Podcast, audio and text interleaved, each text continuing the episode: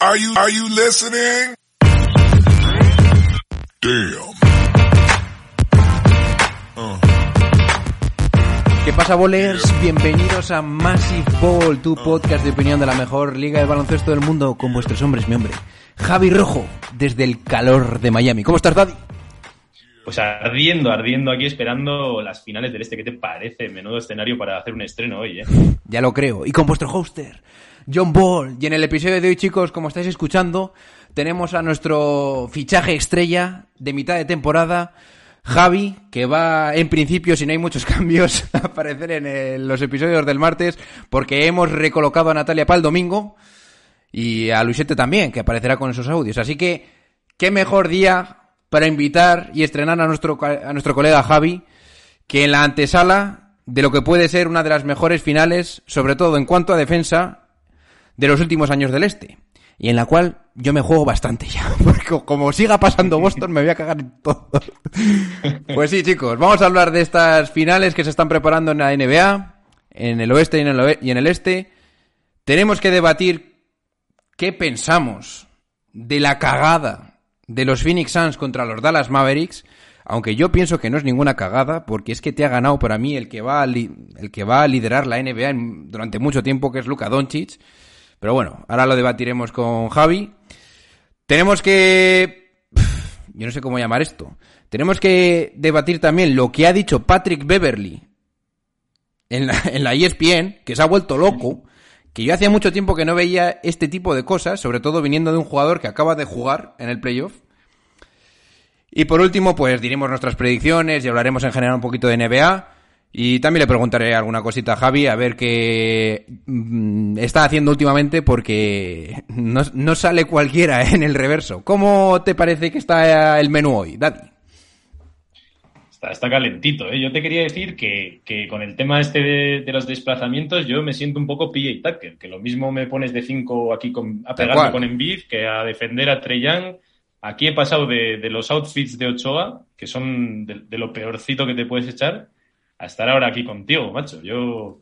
Se puede decir que estoy mejorando, ¿eh? Yo creo. Está, está subiendo en la escala de Massive. Estoy subiendo. Por Ah, cierto, entonces, Te quería preguntar porque siempre me, siempre me parece interesante, ya que es nuevo, ya que has estado de nuevas en nuestro grupo de OGs, que qué te parece. Porque yo creo que últimamente se nos está yendo demasiado la pinza, y claro, tú la mitad del tiempo probablemente estás durmiendo, porque evidentemente, no sé si lo sabéis, pero Javi está ahora en Colombia.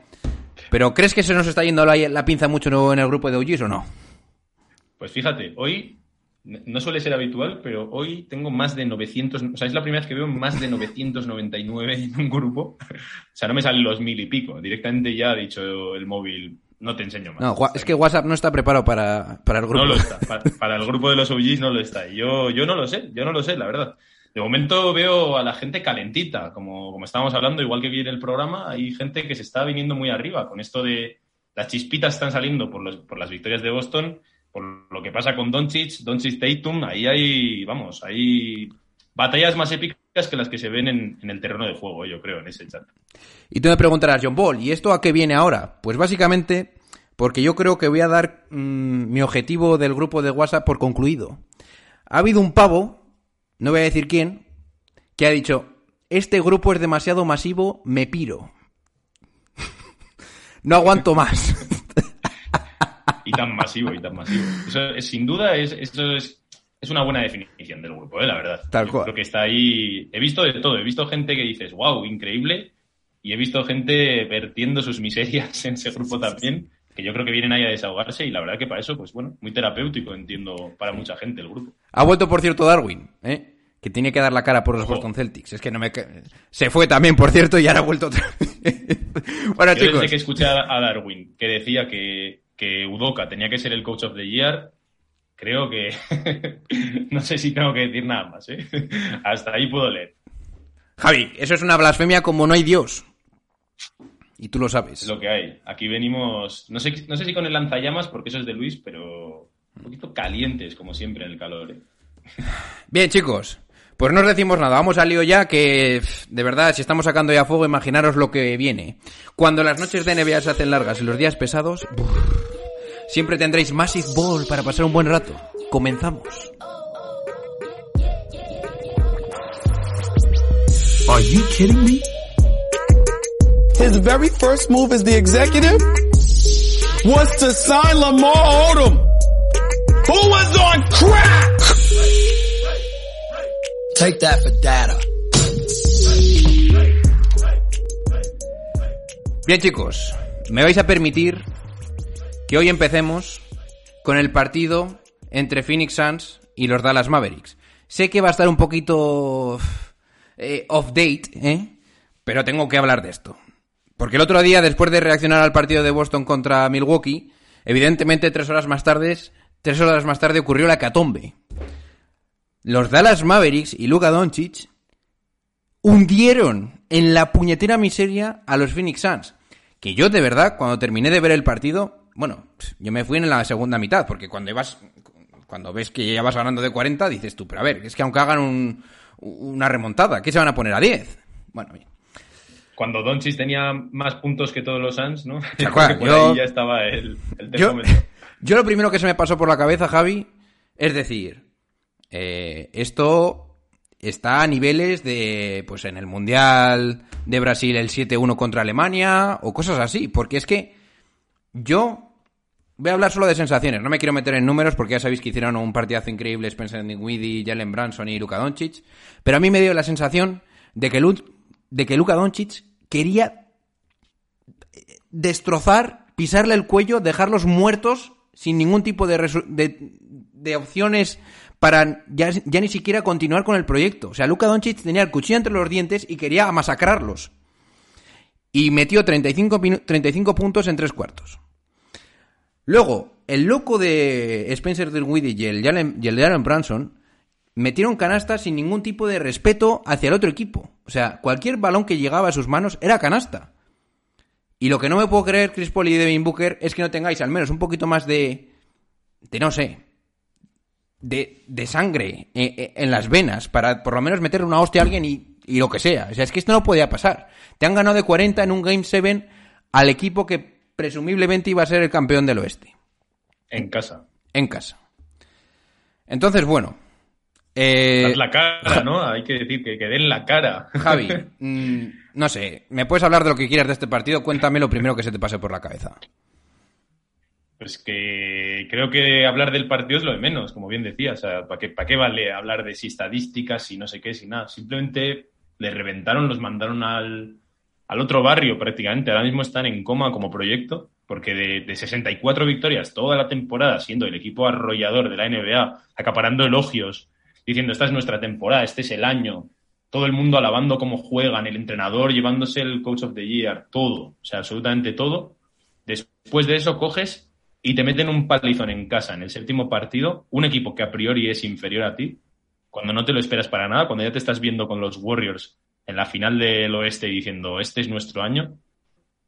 Y ahora, ¿y ahora qué? Es que te explota todo por los aires y te lo revientan con todo ese mal rollo además que se quedó con Ayton, con Chris Paul, con esas lesiones otra vez, con esas molestias que luego sale después del partido, con un Booker que hace un partido también catastrófico en el momento, la verdad.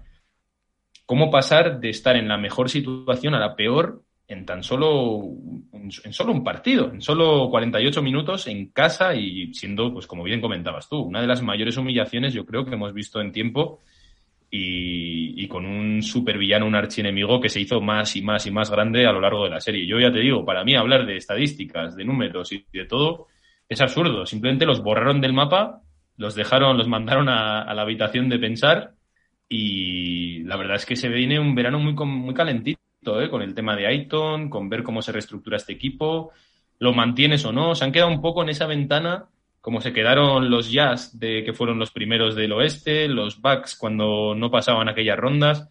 Te quedas un poco en, joder, pero si lo he hecho todo bien, ¿qué ha pasado? Y, y te vas de la manera más cruel, macho. Te digo yo lo que creo que ha pasado, Javi. Lo que ha pasado es que hubo gente que osó decir que había que atacar a Luka Doncic. Te lo digo en serio, ¿eh? Llega un punto... Es que es verdad. Tú coges en rueda de prensa, le metes el 2-0 y cuando vas a responder una pregunta de por qué vas a atacar a Luka Doncic y tal, que estaban Booker y Chris Paul en, eh, hablando con los, con los periodistas, se ponen a reírse. Y yo dije... Mmm, Yo nunca le, cagado. nunca le haría eso a una estrella. Y segundo, menos a Luka Doncic. Es que Luka Doncic...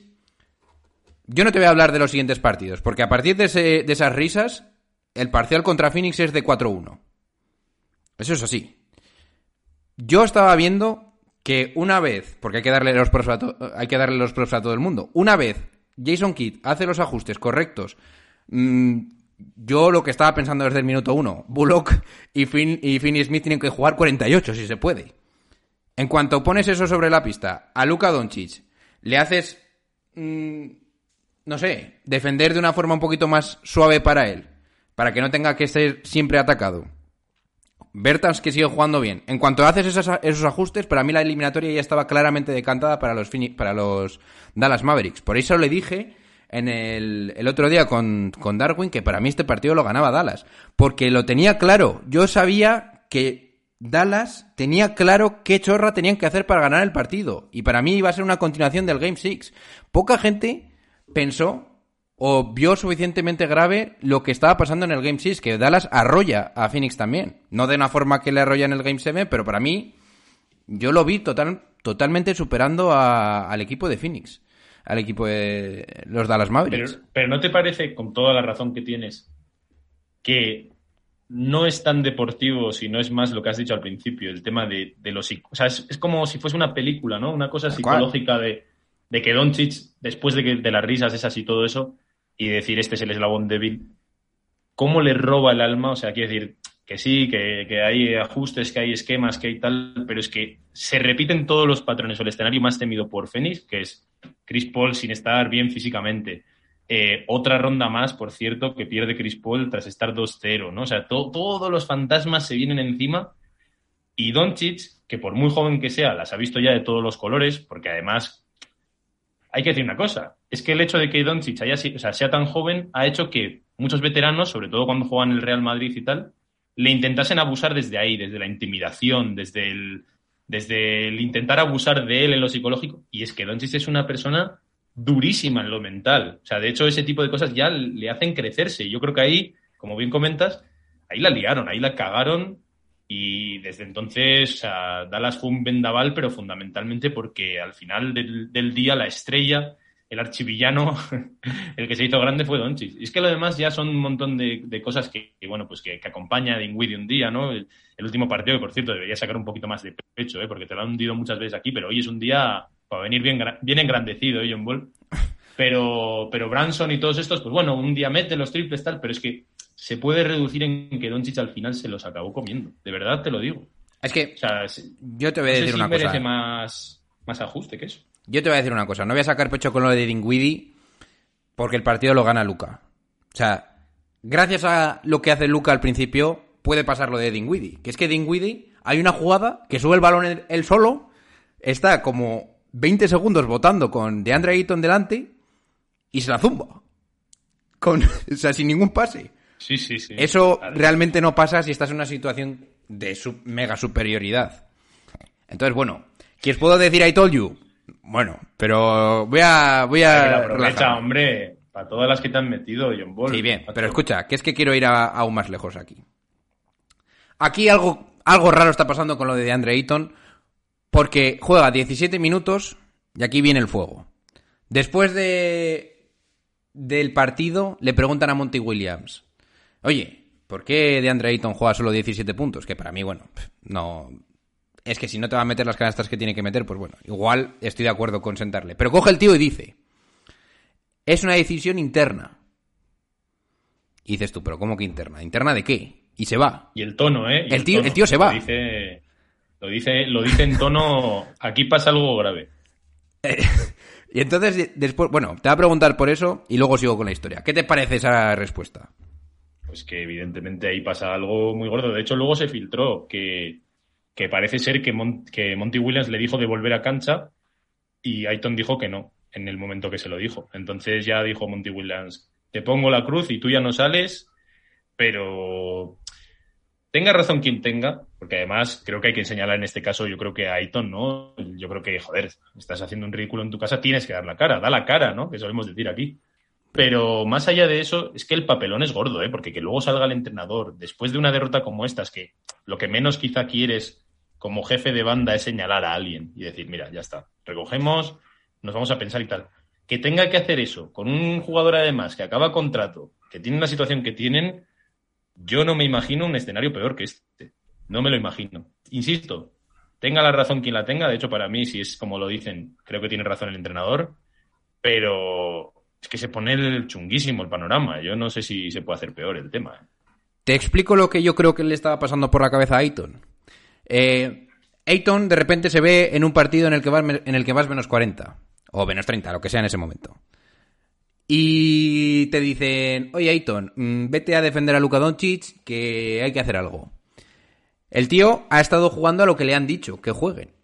Y encima, cuando tiene que llegar el momento de cobrar, no le pagan. ¿No? Entonces, todo eso que, que, avisamos en su momento es que es mejor pagarle ahora, sobre todo si le vas a renovar y tienes claro que va a tener que ser parte de tu futuro. Es mejor pagarle ahora, y con ahora me refiero al año pasado, para evitar justamente esto. Entonces, para mí ahora, Javi, y aquí es donde quería yo llegar, Phoenix está obligado a no renovarle.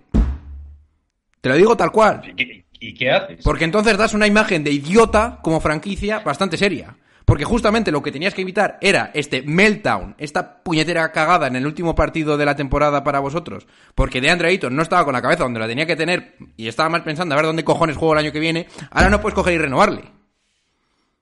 Porque entonces eres bobo. Yo tengo- yo tengo eres bobo, pero bobo, bobo, ¿eh? Te hago una pregunta durilla, a ver qué piensas tú. Estoy, estoy ¿Tú preparado crees, para que todo eso, ¿eh?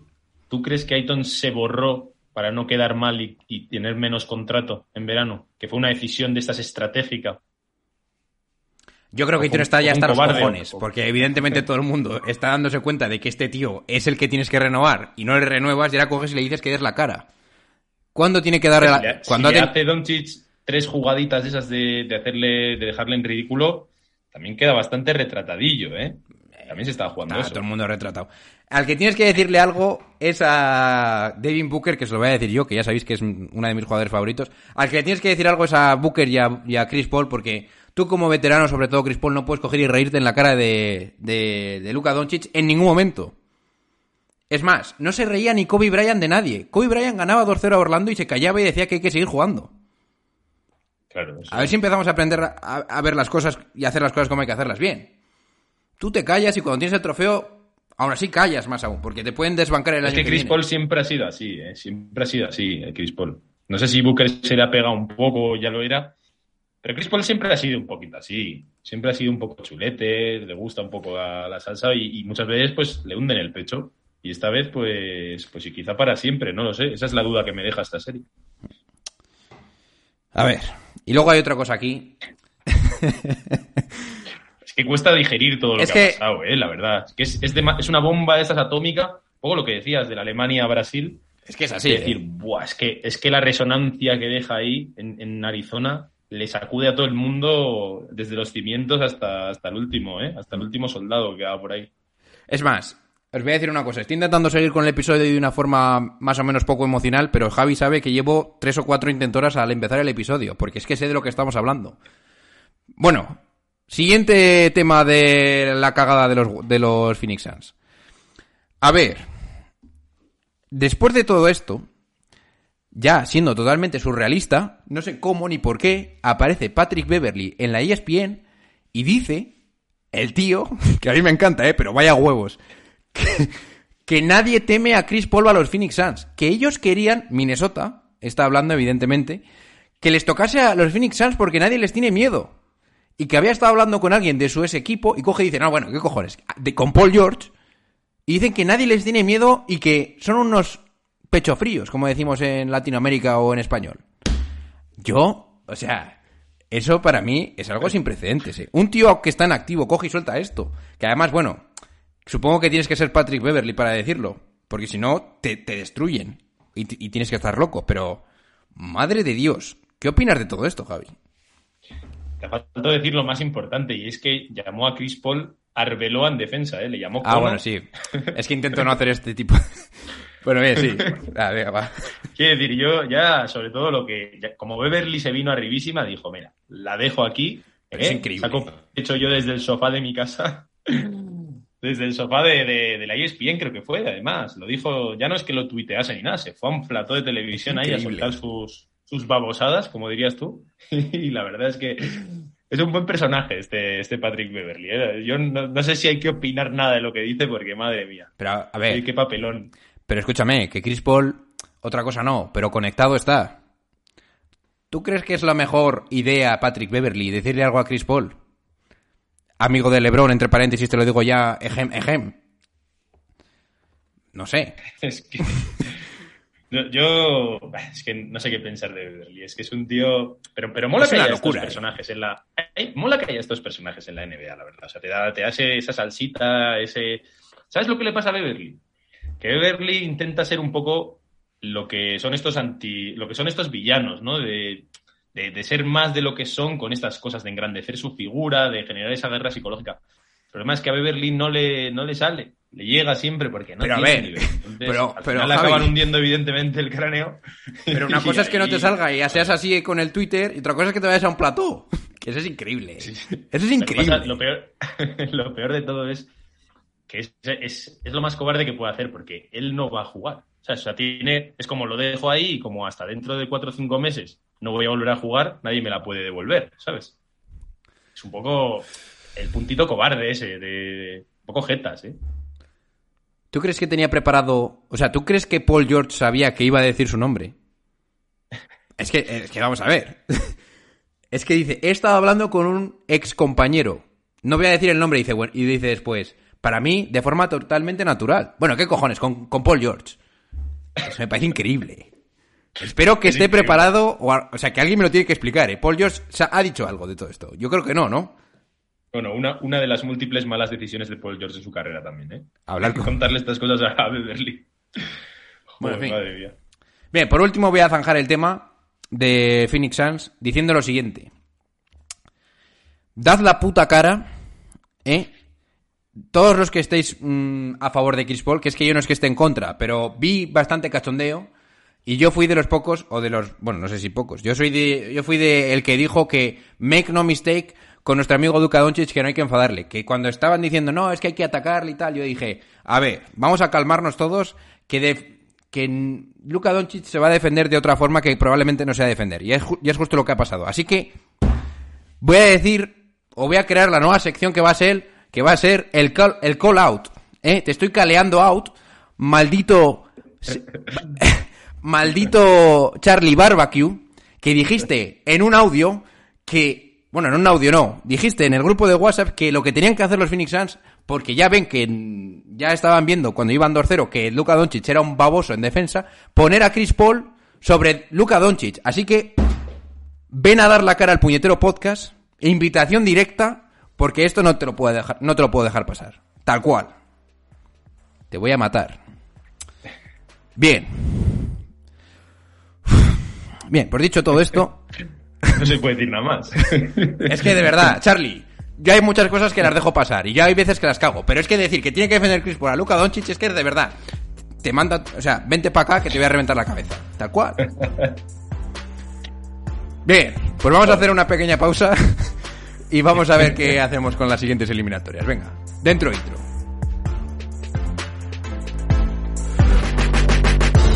Have a timeout. Decide not to use it. Curry, way downtown. Bang! Bang! Oh, what a shot from Curry! The brilliant shooting of Stephen Curry continues.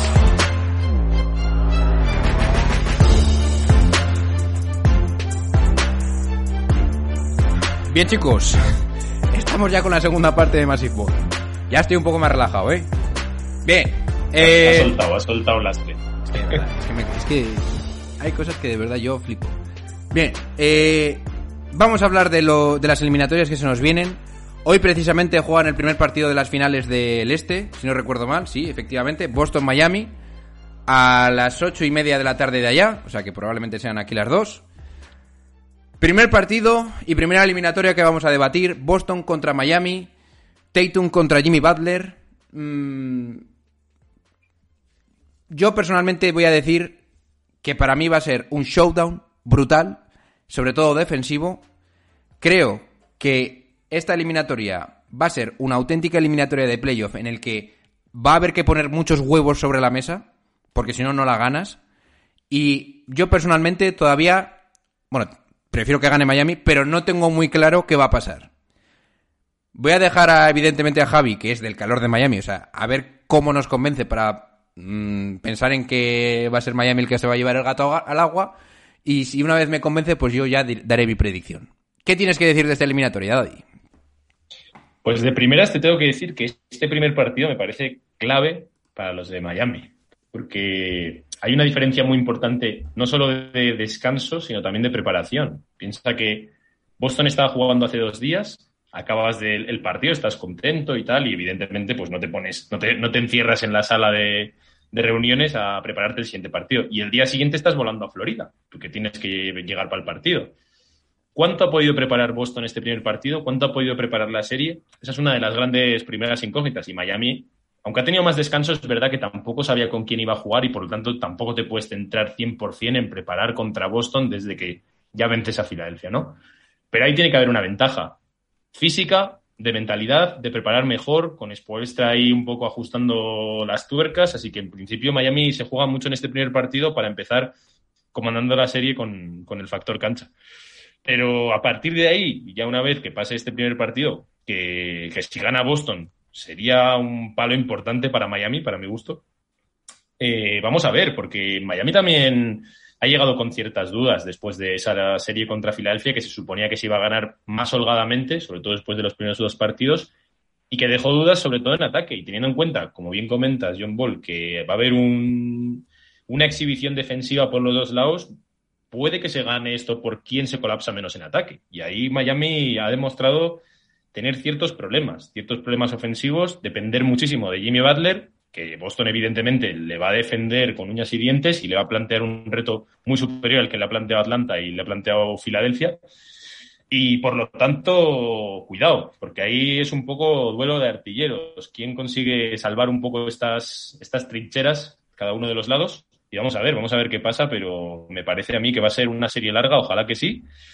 Y si es larga, también cuidado, porque Boston también llega con, con Smart con dudas, porque se torció el tobillo, creo recordar. Y bueno, y, en principio Robert Williams, que parece que sí que va a estar, que está bien, pero las últimas veces no ha usado Udoka a este jugador. Y si va larga la serie, como digo, Boston también sería séptimo partido contra Milwaukee e irse largo de nuevo.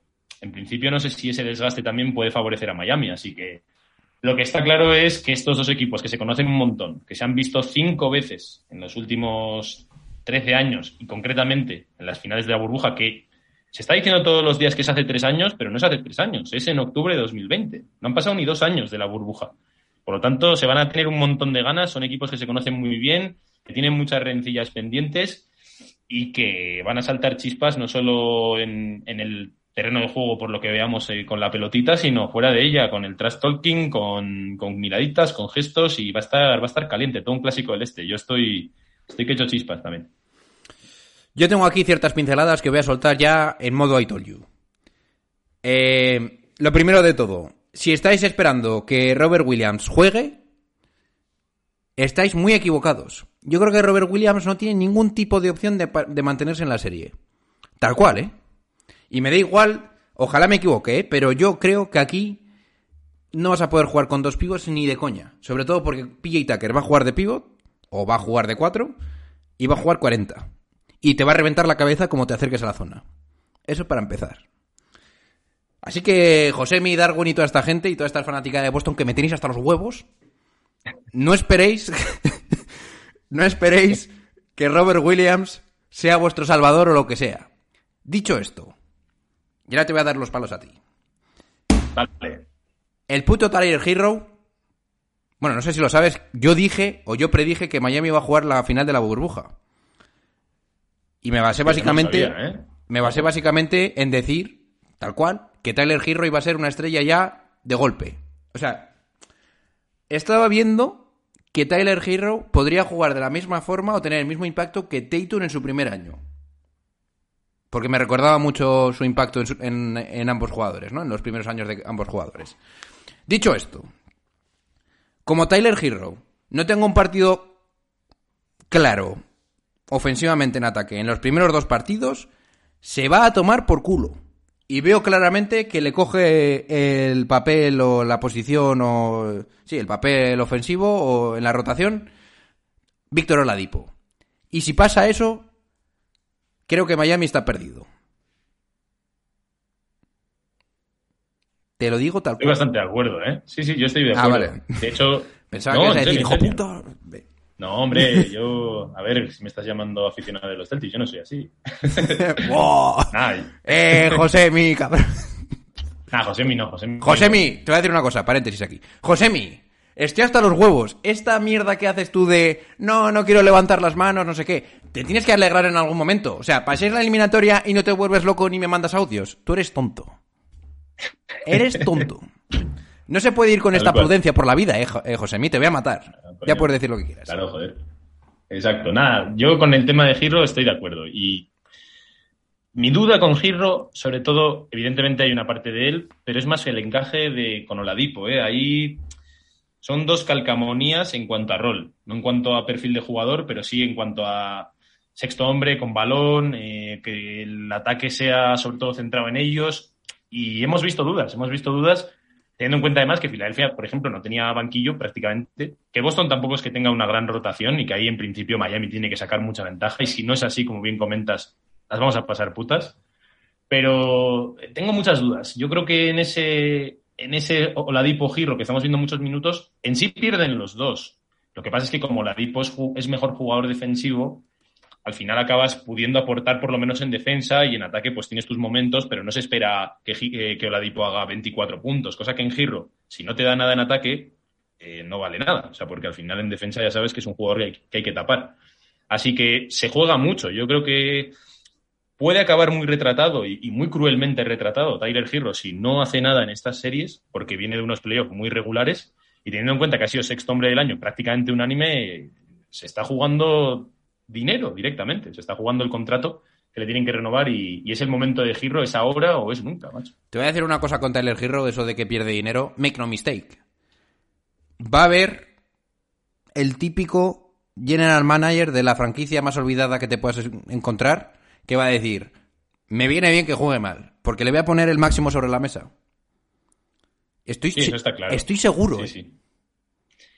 Pero bueno, Sí, pero yo no habrá que ver. Bueno, es que eso, eso es un tema ya para verano, porque Sí. habrá que ver también cómo le encaja en el rol, o sea, más allá del dinero, Claro. ¿eh? porque Miami no, no se sostiene eso de que sea suplente porque sí, o sea, con el daño que ha tenido. Pero me refiero más a. Bueno, se jugará dinero o no. Sí, pero se que juega prestigio. mucha- Ahora sí. Exacto. Se juega el punto ese de, como bien Eso sí. comentabas, de ser una estrella o no serlo, ser un tío clave y ser un pecho frío o no, ¿sabes? En un año en el que Miami de- has pasado sin, depen- sin necesitar de él, pero yo se me hace muy difícil pensar que Miami le gana a Boston o que puede ganar el anillo sin Giro, y lo llevo diciendo mucho tiempo, sin un Giro sexto hombre del año. Y ahí se juega mucho él, y te añado, para mí también se juega mucho a De Bayo. Porque si bien es cierto que ya hemos eh, aceptado todos un poco ese rol de Adebayo más defensivo, más de rol, contra Boston en la burbuja es donde dio ese puñetazo en la mesa, hizo que Miami tuviese ventaja en el primer partido, haciendo ese taponazo histórico a Tatum y haciéndole, vamos, una absoluta barrida a Daniel Tice en el sexto, llevando a Miami a las finales de la NBA. Así que es otra vez el momento, porque también ha tenido unos playoffs un poco irregulares, momentos en los que Okongu de Atlanta le secaba un poco y dices tú, pero ¿cómo puede ser esto? Y contra Filadelfia se la sacó cuando jugaba contra DeAndre Jordan, pero contra un Embiid maltrecho tuvo momentos también de estar muy pasivo. Lo va a tener muy complicado. Yo no tengo tan claro que no vaya a jugar Robert Williams, pero lo que tengo claro es que Boston no va a poder jugar con Eh. dos grandes. Robert Williams, que- Robert Williams, eh, ¿tú, ¿tú de verdad crees que Udoka se la va a jugar a dejar a Robert Williams solo como pilar defensivo para mantener el equipo de Boston en defensa? Ni de coña. Es que ni de coña. Pero ni de coña, ¿eh? Pues, o sea, alegro, va a estar ¿eh? siempre... Ojalá sea así. Va a ser siempre Horford y yo creo que antes de sacar a Robert Williams solo, saca a Grant Williams. Te lo digo como lo siento, ¿eh? Ahí veo muchas claves porque Adebayo además muchas veces impacta con ese bloqueo en el triple para que salga el triplista. En este caso no está Duncan Robinson, que está, está perdido tras las líneas enemigas, pero el bombardero Struz, que por cierto jugó en Boston y que posiblemente para él sea un poco personal esta serie, ahí ese 5 que salga los bloqueos y tal va a ser muy importante. Y, es que además Boston tiene mucho, ¿eh? tiene mucho jugador ahí, tiene a Grant Williams que viene en un buen estado de forma. Pero como digo, si realmente no juega Robert Williams, si juega Horford si juega Grant Williams, por muy buenos que sean, que los respeto mucho, Adebayo tiene que demostrar, oye, soy un jugador superior, no a ellos, sino a él mismo de lo que nos ha demostrado ahora y decir, yo también soy un jugador que puedo meter aquí 20 puntos y que no me secan, ¿sabes? Como los grandes jugadores que te pueden hacer que hagas una peor serie, pero no te pueden secar. Y para mí se juega mucho Adebayo y Girro porque además son en principio el futuro de la franquicia. Así que yo ahí tengo mis ojitos puestos y veo muchas claves de Miami pasando por ahí. Bien. Y ahora te voy a decir una cosa, haciéndote un giro dramático de los acontecimientos, que es la siguiente. Todo esto se puede ir a la mierda, todo lo que estamos hablando, si el mejor jugador ahora mismo de los playoffs del este, llamado Jimmy Butler, se saca otra vez el nardo. Porque estoy seguro que Jimmy Butler tiene ahora mismo en la mente el primer partido no lo perdemos ni de coña. Exacto. Pero ni de coña, ¿eh? Este tío ahora mismo, por mucho que os joda, ha jugado mejor que, eh, que Jason Tatum. Jason Tatum ha, ha tenido la- para mí la mejor actuación en un playoff hasta ahora, pero en cuanto a continuidad es Jimmy Butler. Y me da igual lo que me digáis. Yo veo un mundo en el que Jimmy Butler se vuelve loco y se lleva la serie a tomar para su casa él solo. Os lo juro por Dios que lo veo, ¿eh? No me, Yo, yo mira, di, di, di, acaba, acaba. no me... eh, y si no estáis de acuerdo conmigo, estáis puñeteramente ciegos. Porque Jimmy Butler son 40, 30, 30, 40 y a para tu casa. E incluso en los partidos en los que juega mal el resto del equipo, ¡pum! 40. Jimmy Butler no está playing around, ¿eh? Make no mistake. ¿Qué tienes que decirme? Que yo evidentemente no puedo evitar pensar en, en las finales del este de la burbuja, ¿no? Porque es lo que te viene, a pesar de que solo queden cuatro jugadores de Miami de aquel entonces y, y de Boston no sé exactamente cuántos, pero por ahí andarán, cinco o seis. En aquellas series, Jimmy Butler no estuvo de treinta y pico puntos en los partidos, de hecho muchas veces estuvo como muy discreto, con 10 puntos al descanso y tal, pero tuvo siempre la capacidad de romper los partidos, de aparecer en los momentos clave, de, de forzar esas pérdidas, esas líneas de pase, estar el más listo. Y, y, si tiene que ir a los 40 puntos, yo espero que lo haga porque ya lo ha demostrado una y otra vez en su carrera. O sea, lo demostró contra Boston también en el primer partido aquel, que mete hasta triples para forzar aquella prórroga en la que luego Adebayo hace el taponazo ese histórico. Y bueno, de las finales contra los Lakers, que decir, si Jimmy Butler tiene que ponerse el equipo a la espalda, lo hará. Pero también es verdad que Boston me parece el equipo defensivo perfecto no, no, individual, porque si hubiese sido Bucks, yo creo que Holiday es un defensor que le hubiese hecho la vida imposible a Jimmy Butler, pero a nivel colectivo, cuidado, porque Boston, precisamente ese, ese, va a ser la misión. Si paras a Jimmy, ahora mismo en Miami va a haber muchos problemas, y depende mucho de que Jimmy esté, que en principio va a estar. Y, y, una cosa también quería comentarte es el tema de la veteranía y la experiencia, porque al final en Miami hay mucho perro de presa, ¿no? Como, como PJ Tucker, como jugadores así, Lauri si es que puede volver, que es una de las claves para mí. Pero tampoco hay que confundirse. ¿eh? Estos Celtics, por muy jóvenes que sean, han jugado ya los Jays, creo que cuatro o cinco finales del Este. No es ninguna tontería. ¿eh? Estos jugadores ya, ya tienen mucho ahí. Y vamos a ver, vamos a ver que a pesar de que estos sean perros viejos, los Celtics ya saben lo que es además perderlas todas. Así que van a estar con esa sed de venganza, a ver hasta qué punto esa mentalidad, ese punto psicológico, lo pueden vencer. Y por último, te quería comentar también, que aún no lo hemos hecho, el duelo de los banquillos. Spoelstra y Udoka. Evidentemente, todo parece indicar que eso está totalmente a favor de Miami, el tema de que Spoelstra, pues 14 años en la NBA, las ha visto de todos los colores. Pero bueno, Udoka también estaba en el coaching staff de los Spurs, cuando estaba LeBron James en aquellas finales contra San Antonio, con Popovich. Pero claro, él no ha sido director técnico eh, principal. Habrá que ver cuando también tiemble la pelotita, esos finales apretados, estar fuera de casa, caliente. Habrá que ver si no le tiembla el pulso, si no comete ciertos errores, esos challenges mal pedidos, tiempos muertos, esa gestión. La hora de la verdad también para Udoka, que tiene el desafío más importante, más grande de toda su carrera, sin ninguna duda. Hombre, yo diré, diré a favor de Udoka que yo creo que el tío ya sabe que ha aprobado el examen. A partir de ahora ya es ir a por matrícula. Pero bueno. Pero a pesar de todo lo que estamos diciendo, no sé cómo lo ves tú, pero la mayoría de gente da a Boston de favorito. también tienes que jugar con eso. El favorito eres tú. Bien, ¿O tú hemos no piensas mucho llegar a esta situación. ¿Quién gana la eliminatoria y por cuánto? Yo no otras veces, es- o sea, en toda la serie, en toda la serie se ha acertado.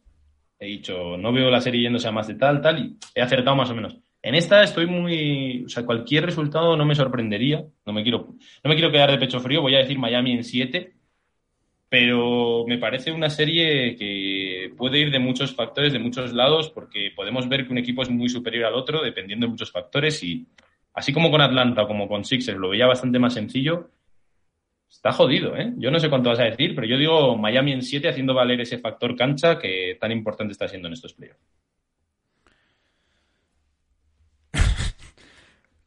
Yo voy a ¿De ¿Qué te decir. ríes? Yo te diría. Te lo digo cuando vea el segundo partido. Porque querría ver la- los ajustes. Pero te voy a decir. Miami en 5. Seguimos. Yo estaba, yo estaba por el Miami en 5 también, lo que pasa es que me parece un poco osado, pero me gusta, me gusta que tú tengas las pelotas de hacer lo que yo no. A ver, insisto. Cuento con que mi hombre Jimmy Butler se saque el nardo de golpe. Si no se saca el nardo en el primer partido, la eliminatoria es de Boston. Te Así. digo una cosa, ¿eh? Si se da ese Miami en 5, con Vincent de titular y Struz, Escucha, ¿dónde deja los Celtics, eh? no, no. Eh, En serio, te lo digo. escúchame una cosa. Eh, que te meto Lowry, no, Miami 4-1. Lowry no puede jugar ni un minuto, ¿eh? Pero por eso te lo digo, si Lauri no vuelve y te gana estos, estos hits, te ganan 4-1, tía, no te deja eso, ¿eh? Ya lo hablaremos si pasa, pero...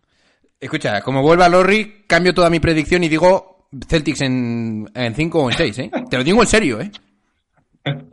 Joder, Es no me gusta nada, ¿eh? No, me, me- sabe mal por Lauri, o sea, me parece... Pero vamos a Se ver. está, se está siendo muy injusto con él. Que Es escucha, mira, tú sabes estas campanas de Gauss que tiene que estudiamos en matemáticas, te las sabes, ¿no? Lowry ya está en la bajada de la, de la, de la campana de Gauss. Y Coño, pero ha hecho un, No, una no, no. increíble, tío. no me va. Si estás con alguna mínima limitación eh, sí. física, el tío es un cero a la izquierda. Eso sí. Te lo digo un 100%, ¿eh? No, no, estoy totalmente de acuerdo y yo creo que de hecho por eso no juega, porque hasta que no esté perfecto, nada, pero también piensa que Lauri, su rival favorito ha sido Boston Celtics toda la vida, ¿eh? Eso sí. Es con el que más se la ha sacado, ¿eh? Yo, Yo, no me fío de nadie. Yo decir- no sacaría ni de coña a Lowry, ¿eh? Lo pondría como base suplente y fuera.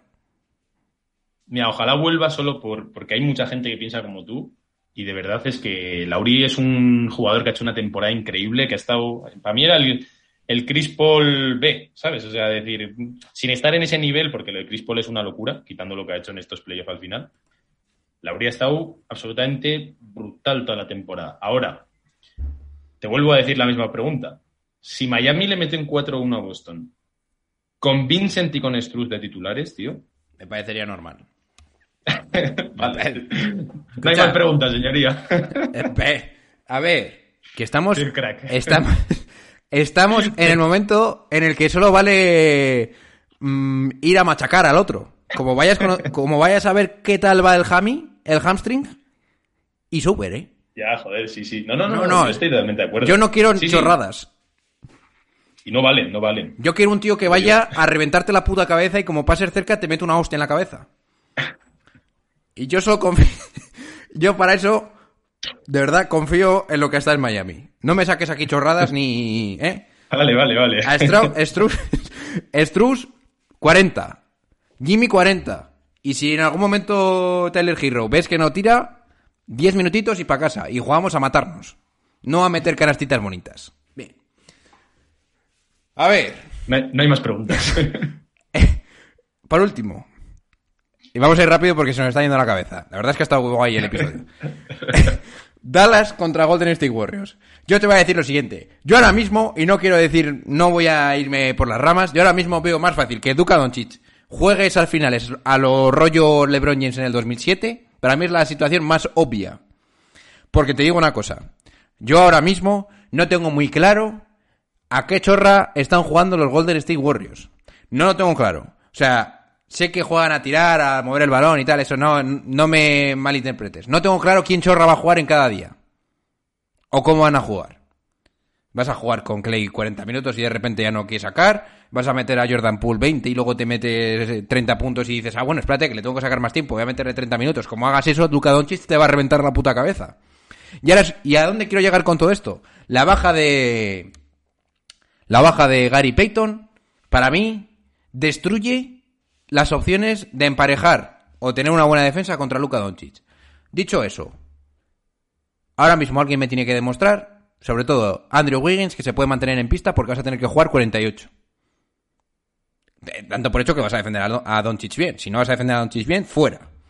Y como pase eso, Poole, Curry y Clay Thompson viene de Luka Doncic y te mata. Por eso yo digo, Dallas en 6. ¿Qué tienes que decir tú? Yo digo que es el quizá único escenario donde darías a Dallas favorito. O sea, llegando como han llegado los dos. Yo lo tengo clarísimo. Dallas de repente partiendo la- el cuello, el pescuezo, cogiéndoles del pescuezo a los Suns. Y los Warriors de- siendo absolutamente apalizados ahí por Memphis, raro. El Madre último mía. partido lo ganan, yo que sé, ahí ah, especulando con el resultado. De cualquier otra forma, con que Warriors hubiese dado una buena imagen o Dallas no le hubiese dado tal imagen de, de aplastante superioridad, no diríamos que Dallas es favorito. Ahora, hemos llegado aquí. Este es el escenario. Y en este escenario me pasa un poco lo mismo que con los Suns. Veo que la figura ahora mismo más grande, el que genera más miedo, es Don Luka Doncic. Veo a Curry que físicamente no llega a estar. No sé si siempre queda esa duda, ¿no? De de repente jugará increíble. Son los campeones que han sido el mejor, el mejor equipo de la historia, pero no lo han demostrado cuando hacía falta. Y Clay Thompson parece que esta es la versión que tenemos de él, por lo menos esta temporada, desgraciadamente. Sí que lo veo más a favor de Dallas, ¿eh? Sí que lo veo más a favor de Dallas y, y aunque creo que mucha gente va a dar de favorito a Warriors, no sé si estamos sobre reaccionando a lo que vimos en Arizona, pero yo también voy a decir que Dallas en 6. Yo vería hasta el escenario de Dallas en 4, ¿eh? Te lo digo en serio, ¿eh? Y, y- y fíjate que ni suplentes, ni como, como ha pasado con Suns, ¿sabes? Ni Branson, ni Dinwiddie, ni los triples, ni nada. ¿Quién domina la serie? ¿Luca o los Splash Brothers? ¿Sabes? Si, si consiguen tapar un poco a Luca con Draymond Green ahí un poco y haciendo esa defensa coral y no sé qué, se la llevan los Warriors. Ahora, como Luca Doncic sea la gran estrella de la serie, ¿qué lo ve para Dallas, tío? Pero escucha, es que yo creo que no puede no serlo. Ese es el problema. Es que, pues ahí es, el, es Es- un es escenario terriblemente favorable para Dallas. Es que yo creo que por mucho que te haya dado Jordan Poole, y te va a parecer esto bastante bestia lo que te voy a decir, te va a jugar en contra en esta eliminatoria porque le tienes que dar minutos. Y eso produce, en principio, dos debilidades defensivas, una es Curry, otra es por Jordan Poole, y luego te diría que otra más que es eh, Clay Thompson, que ha sido totalmente tarjeteado por los jugadores de Memphis. Para mí, ambas series Es muy complicado. dependen mucho de estos dos partidos que juegan en casa los Warriors y en Miami. Si roban partidos, si Dallas roba uno en, en el- en la Bahía, yo lo veo pff, complicadísimo ¿eh? para que ellos lo hagan ahí en Texas. O sea, les veo a los Warriors como que necesitan las cosas de cara y además, una cosa también que, que mencionábamos ayer, el tema de que cuando maduran las series, le está viniendo mejor a Dallas, está, está demostrando que es un equipo psicológicamente superior y a Warriors al revés. Warriors tenía a los Nuggets ya totalmente acabados y les dio vida y con Memphis ni te cuento, ¿no? O sea, la vida que le dio. Y depende de cuánto de larga también se vaya la serie. O sea, esto es o, o a Warriors le sale la barrida desde el principio o cuanto más Que no, que no, que no, se no. vaya agrandando el fantasma Que no, que no, que a no. Dallas. Ni de coña. Es que además. No vamos a meternos mucho en esto porque se nos está yendo el tiempo. Draymond Green no está jugando al nivel que tiene que jugar ofensivamente para que funcione lo suficientemente, suficientemente bien el engranaje y te permita jugar con los tres tiradores de, de, las esquin- de francotiradores que tienen los Warriors. No está haciéndolo, cosa que sí pasaba cuando los Warriors jugaban bien. O sea, siguen jugando bien. Cuando los Warriors arrollaban, lo cual a mí me da a entender que van a coger y van a decir los Dallas Mavericks. Ah, sí, toma. Eh, Bertans, defiende a, a Draymond Green. dale 5 metros. Si eso pasa, is over. Para mí is over. Porque entonces tienes, que para mí es lo que más me gusta de Dallas, eh, tenemos claro, ¿no? Nuestro, ¿Cuál es nuestra idea? Eh, Jalen Branson, 40. Eh, eh, Luka Doncic, 40. Finley Smith, 40. Eh, Bullock, 40. Cuando tienes todo eso tranquilamente establecido, hay menos probabilidades de que se te vaya algo de las manos. Y por eso estoy tan cachondo. Es más, vamos a acabar aquí el episodio y lo primero que voy a decirte es que ahora que vamos a acabar, en cuanto lo suba, voy a poner un tweet en arroba real John Ball que te voy a poner mis predicciones para las finales y ve... Y si me vas a dar fuego y me vas a eh, mandar a tomar, me vas a insultar después cuando no pase lo que tenga que pasar, da la cara ahora en el tweet y ponme tu predicción. Si no, luego no me vengas a decir chorradas, ¿eh? Eh, Javi, ¿cuál es tu handle? Eh, y dime cuál es tu predicción, porque espero que la pongas. ¿Cuál es mi qué? Que no te he entendido lo primero. Dime las dos predicciones al handle, tu. tu. ¿Cómo se dice esto? Tu arroba, tu movida. Ah, vale. Eh, bueno, primero hago las predicciones. ya he dicho, Miami en 7. Pero firma con sangre, ¿eh? la tuya. Me gusta más la tuya, ¿eh? Me gusta más la tuya. Es decir, la mía es la del cobarde, la verdad. y, y Dallas en 6, tío. Dallas en 6. Y mis arrobas, arroba el calor de Miami, que es la que más uso y es donde hacemos cositas guays. Y la de Red Hit 92, que no la tengo en mucho uso, pero, pero ahí estamos también. Pues ya lo sabéis, chicos. Vamos a ir dejando aquí el episodio. Pasaros por el Twitter, pasaros por Instagram de Massive Ball y del calor de Miami, pasaros por Twitch, que estaremos, bueno, mm, estarán ambos, tanto Oscar como, como Javi por ahí también, dando sus takes. Eh, seguidnos en Patreon si queréis apoyar el programa económicamente, porque vamos, nos hemos quedado, pela- nos hemos quedado pelados con esas camisetitas, daddies, que teníamos para la quedada y con estas cosas que hemos dado. Y por Ivox también podéis ayudar al canal. Y no os decimos nada y os lo decimos todo. Nos vamos despidiendo, se despide de ustedes vuestro hombre, Javi, desde el calor de Miami. Desde el calorcito. Hasta la próxima. Y vuestro hoster. B. Johnny. Venga chicos, pasadlo. El, el de los handles. El handle. De Real John Ball. Nice. And I got love for David Fisdale too. And oh, by the way, when we talk about girlfriends and wives in the NBA,